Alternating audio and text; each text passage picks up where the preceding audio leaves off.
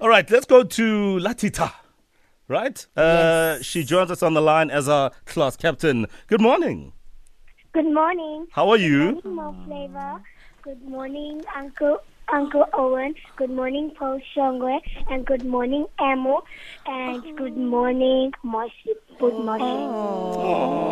Man. Did you just call her Amu? Oh. yeah, yeah, she did.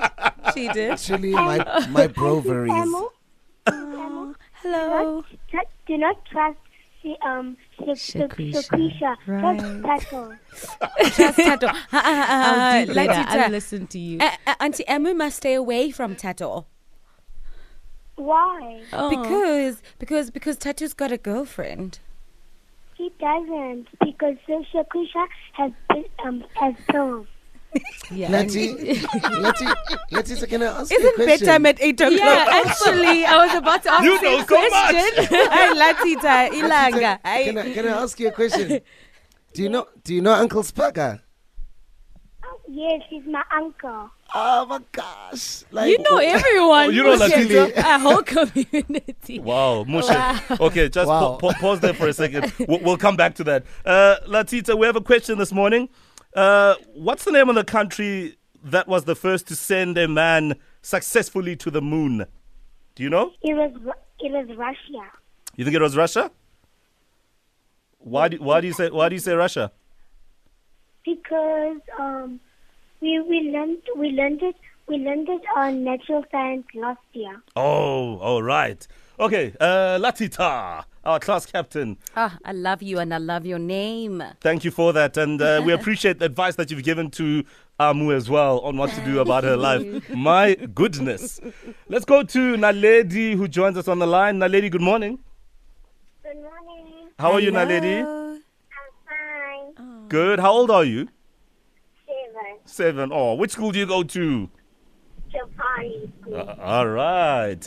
So, what's the name of the country that was first to send a man to the moon successfully? America. You think it was America? Yes. Why do you say America?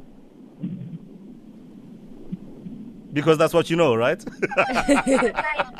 Was the Mama, I thought I'd ask you.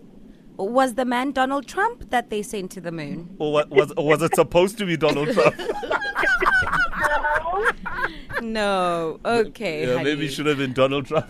Do you want to send a shout out to anyone?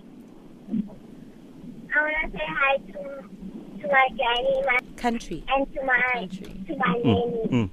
All right. Thank, thanks for that. Uh, just hang on the line for us, Naledi. Uh, we'll go to Olwetu. Olwetu, good morning.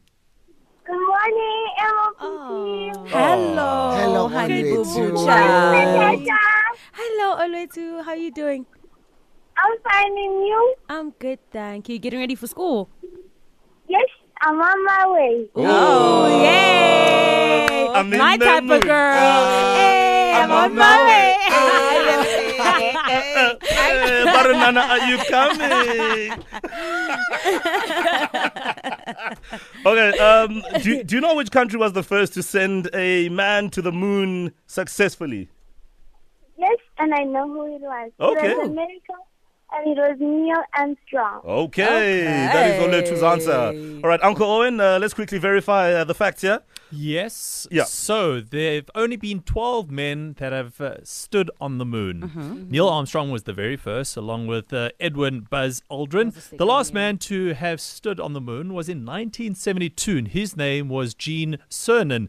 Back in 1972, so 12 And, men. uh, so it's Neil been 48 years since we've uh, had a man, well, since Earth has sent a man Yeah. to the moon. And Okay. America was for the first. Perfect. Uh, the, the just to get back to that first answer uh, from who was it? Mm-hmm. Russia. Mm-hmm. Russia. They were the first person to send a man into space, Ah, I see. and that man's name was Yuri Gagarin. Gagarin. Gagarin. Somewhere there. That one. Have a few shots of vodka, you'll get the pronunciation right. so, Yuri. Neil Armstrong, the first man to step on the moon, and of course, the United States of America, which means that Oluetu is our class captain for Monday. Oluetu! Yay. Of course. Well done, Oli. So we'll see you on Uncle Monday. Mo, Yes. guess what? What? It It's my second time in class, Captain. Oh, no wonder. I think you are going to be landing on the moon one day. Huh? What do you say? What do you say? No. You don't want to go to the moon. Why? Because there's no McDonald's on the moon, huh?